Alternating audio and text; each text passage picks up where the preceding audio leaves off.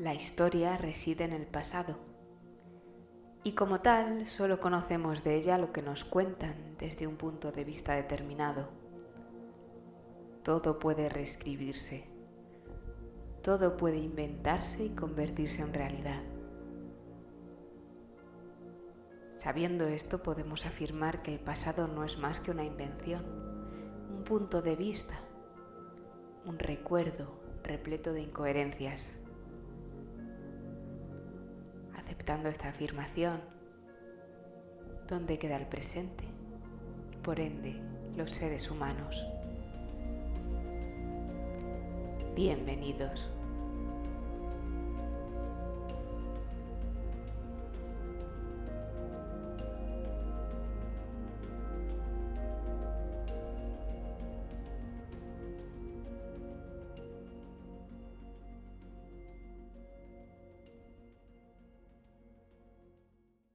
He hecho café.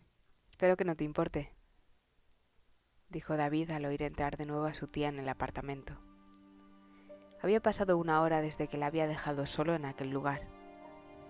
Una hora en la que le había dado tiempo a pensar detenidamente y recuperarse, aunque fuese un poco, de todo aquel asunto de los universos paralelos y los asesinatos. Perfecto, sobrino. Javier ya se ha deshecho del coche. Como era de prever, la policía no ha tardado en empezar a buscarme para preguntarme por tus dos acompañantes. De momento estamos seguros aquí. Aceptó la taza que le tendía. ¿Cómo te encuentras? Dime, ¿conocías a esos hombres?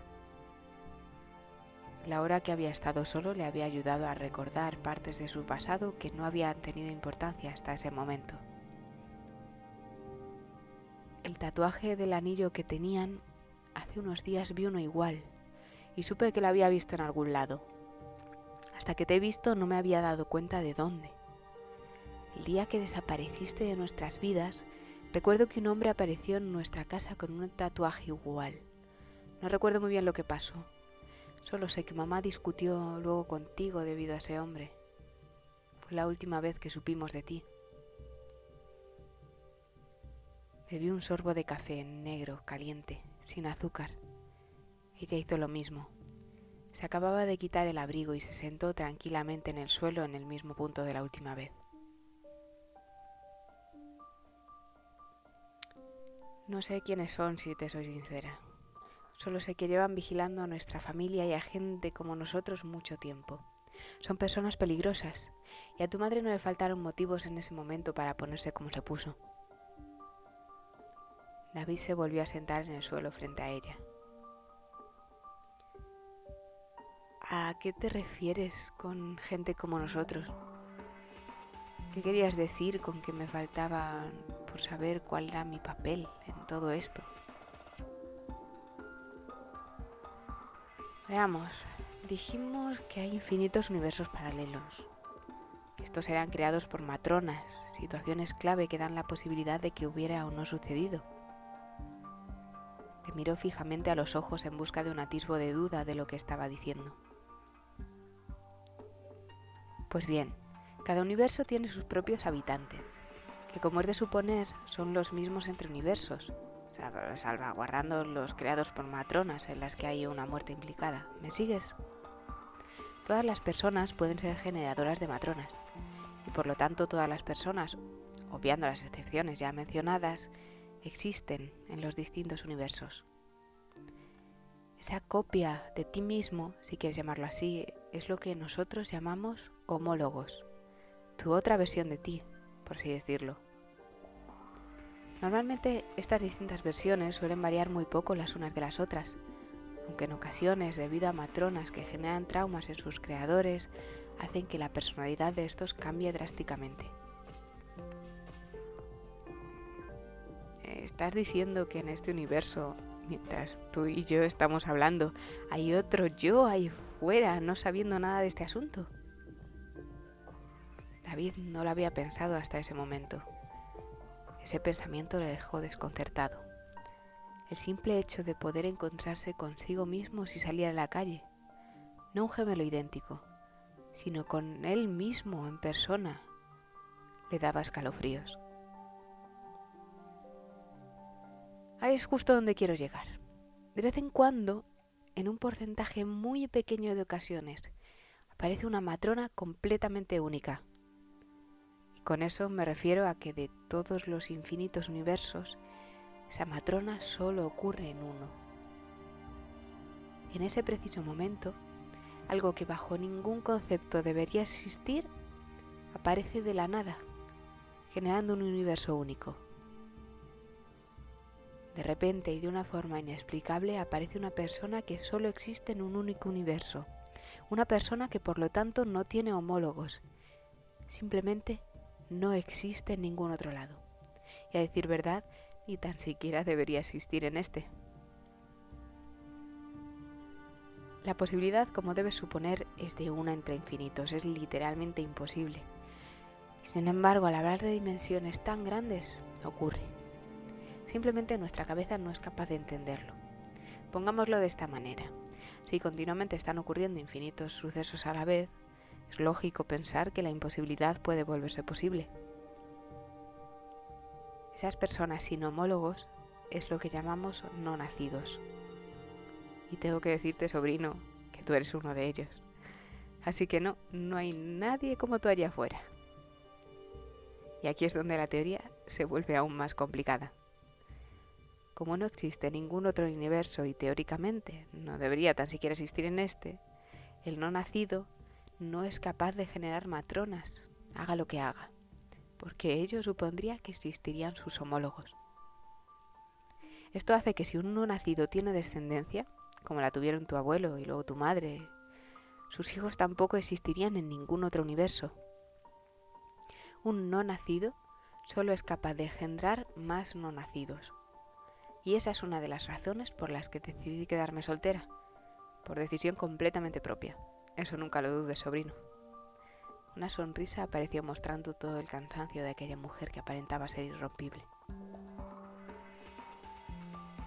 ¿Me estás diciendo que tanto tú como mi madre también lo sois? Preguntó sin hacer caso al último comentario.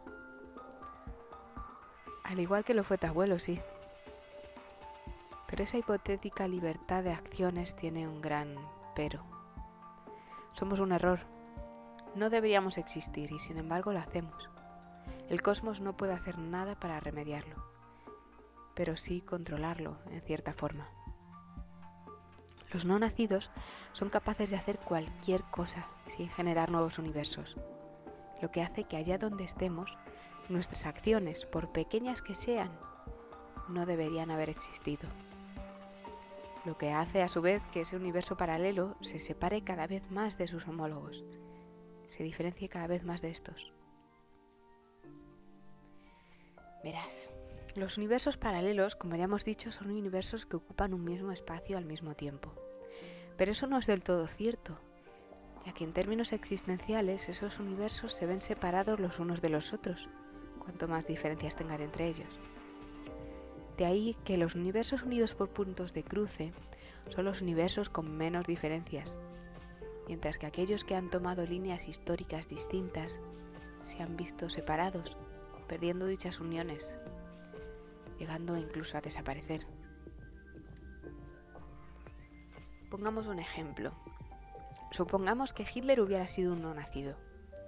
En ese caso, la Segunda Guerra Mundial, o la Gran Guerra Patriótica, como la llamaban en Rusia, solo habría existido en un universo, mientras que en el resto hubiera seguido su propio curso de acciones. Debido a esto, todo lo sucedido por la Segunda Guerra Mundial y a partir de ella, el desarrollo tecnológico, los odios y rencores, las políticas exteriores, todo, todo sería distinto en el resto de universos, pasando a separarse completamente de aquel único en el que existiría Hitler. Esto, llevado al infinito, se convertiría en una suerte de cosmos completamente caótica y descontrolada. Algo que colapsaría como una montaña de naipes por cada vez más cartas, universos paralelos diferentes encima.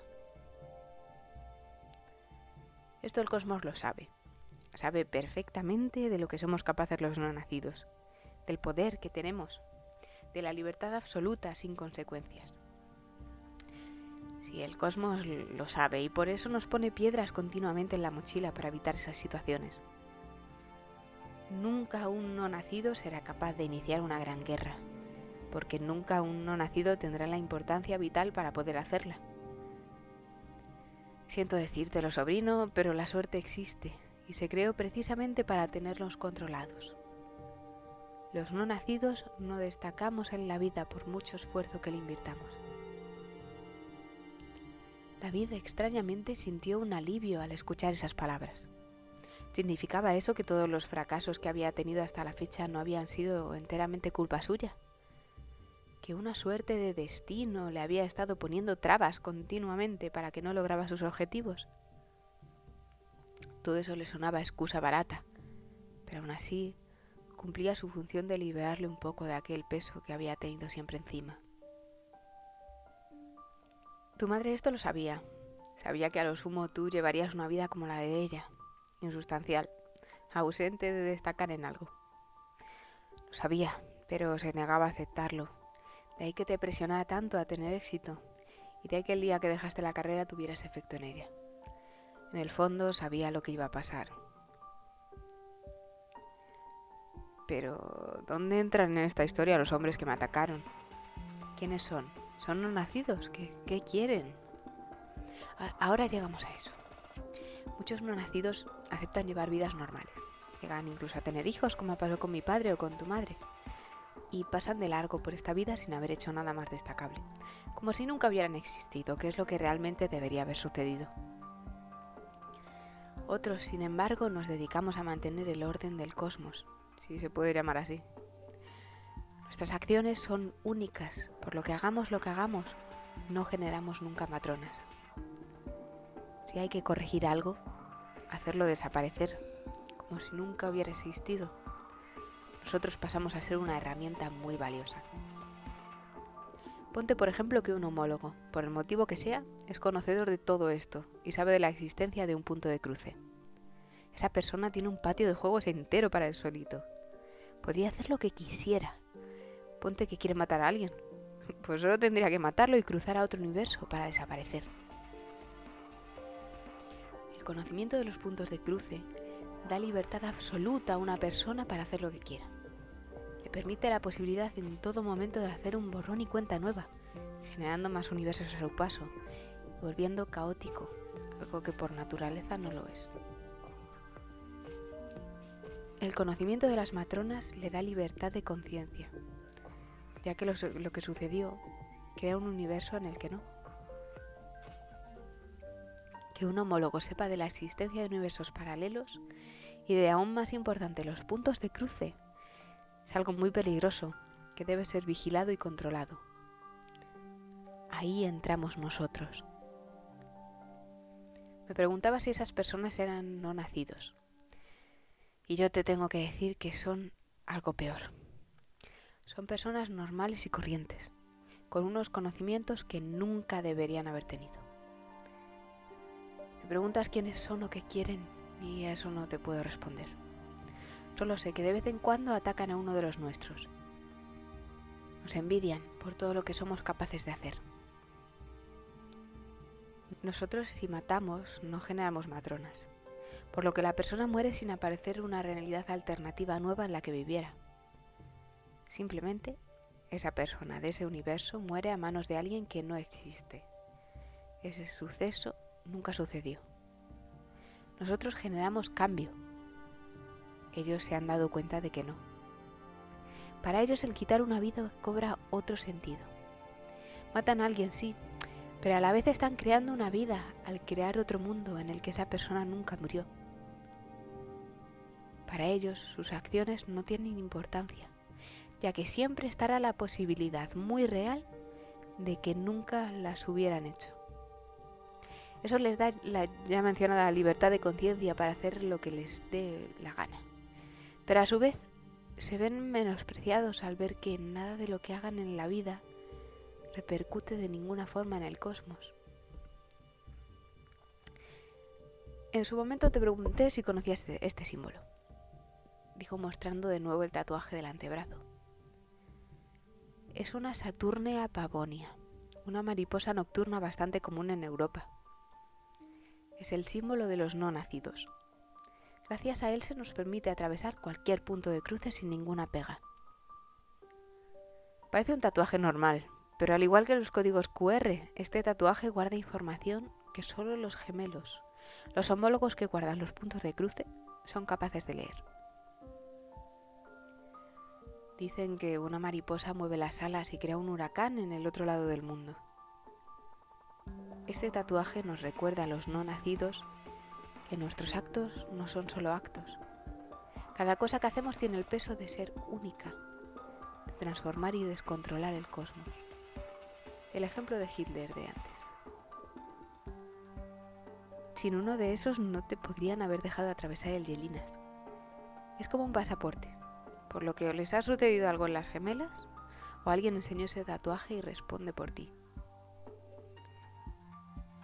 De cualquier forma, ahora tengo que volver a marcharme a recabar cierta información, dijo levantándose de nuevo y llevando la taza de café ahora vacía a la cocina.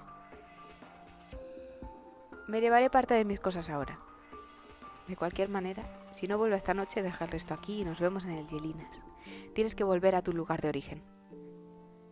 Siento que no tengamos más tiempo para hablar, pero estas primeras horas son cruciales si no queremos tener a la policía encima antes de irnos. Ambos se abrazaron. Ten cuidado, para cualquier cosa está Javier en la azutería de abajo. Sé que tendrás muchas preguntas y que todo esto es mucho para ti en este momento. Solo te pido que confíes en mí. El tiempo hará que asientes toda esta información. Trata de descansar Siéntete libre de estar como si fuera tu casa. Gracias por el café, sobrino. Dicho esto, se puso el abrigo y salió de nuevo por la puerta. Recordaba a su tía como una mujer llena de vida, algo hiperactiva, que sacaba de quicio a su madre. Ella siempre la había tratado de niña pequeña e inmadura. Ahora, después de tantos años, veía a la misma mujer, misma personalidad y amor, pero más responsable. No tenía ninguna duda de que era ella, pero a la vez parecía una mujer completamente distinta. Miró la hora. Ya eran las siete de la tarde. No faltaba mucho para que fuera de noche. Trató de dormir un rato tirado en la cama, pero su cabeza no paraba de funcionar repasando todo aquello que le había dicho. Era un... ¿cómo lo había llamado? No nacido alguien que por naturaleza no debería existir. No tenía muy claro si había entendido todo lo que Irene le había contado, ni tan siquiera sabía si era cierto lo que había entendido. Solo podía estar seguro de que ella estaba convencida de cada palabra que había salido de su boca. Se tomó otro café, esta vez con unas gotas de ginebra. Se terminó el paquete de tabaco que su tía le había dejado, todo mientras repasaba cada suceso, cada palabra, el teatro bretón, un aviso de mensaje le llegó al teléfono móvil, sacándole de su ensimismamiento. No tenía claro cuánto tiempo llevaba en ese estado.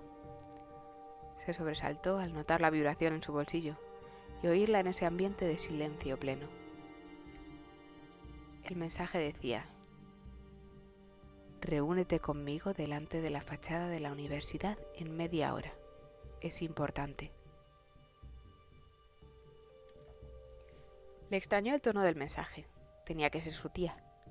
¿Quién más podía escribirle en un universo donde ni siquiera él mismo existía? Oír esas palabras resonar en su cabeza le hacía parecer que la había perdido completamente. ¿Quién le habría dicho días atrás que estaría en esa situación? De cualquier manera, la verdad es que vería esa misma noche en el Yelinas cuando intentaran cruzar el punto de cruce. Ahí vería si lo que había dicho su tía era cierto o producto de la locura. Cogió su gabardina. Fuera ya era de noche y las farolas estaban encendidas. No estaba muy lejos del centro por lo que podía ir andando perfectamente. No le hacía mucha ilusión salir de aquel piso sabiendo que había gente peligrosa buscándole. Extrañamente le tranquilizaba saber que esos dos habían muerto. Con un poco de suerte no habría más de ellos cerca, aunque recordando el sonido de los pasos que le habían seguido estaba casi convencido de que allí había habido más de dos perseguidores. Se aseguró de que no se dejaba nada y que todas las luces estaban apagadas. Fue a la cocina y cogió uno de los cuchillos de cortar, envolviéndolo en un trapo y guardándolo en el bolsillo de la gabardina. Aquella acción le hizo parecer estúpido, pero se sentía más seguro sintiendo el filo del arma blanca en su bolsillo. Salió por la puerta. Miró el reloj.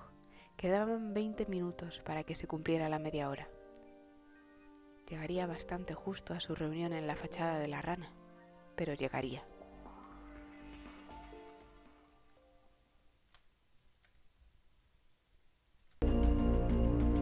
Hola, somos Clara y Fernando, creadores de esta aventura semanal. Nos alegra que hayáis llegado hasta aquí. Si os ha gustado, podéis dejarnos el like o suscribiros. También podéis escucharnos en iVoox y leer los últimos capítulos hasta la fecha en ubisundpodcast.blogspot.com. Gracias y bienvenidos a Ubisund Podcast.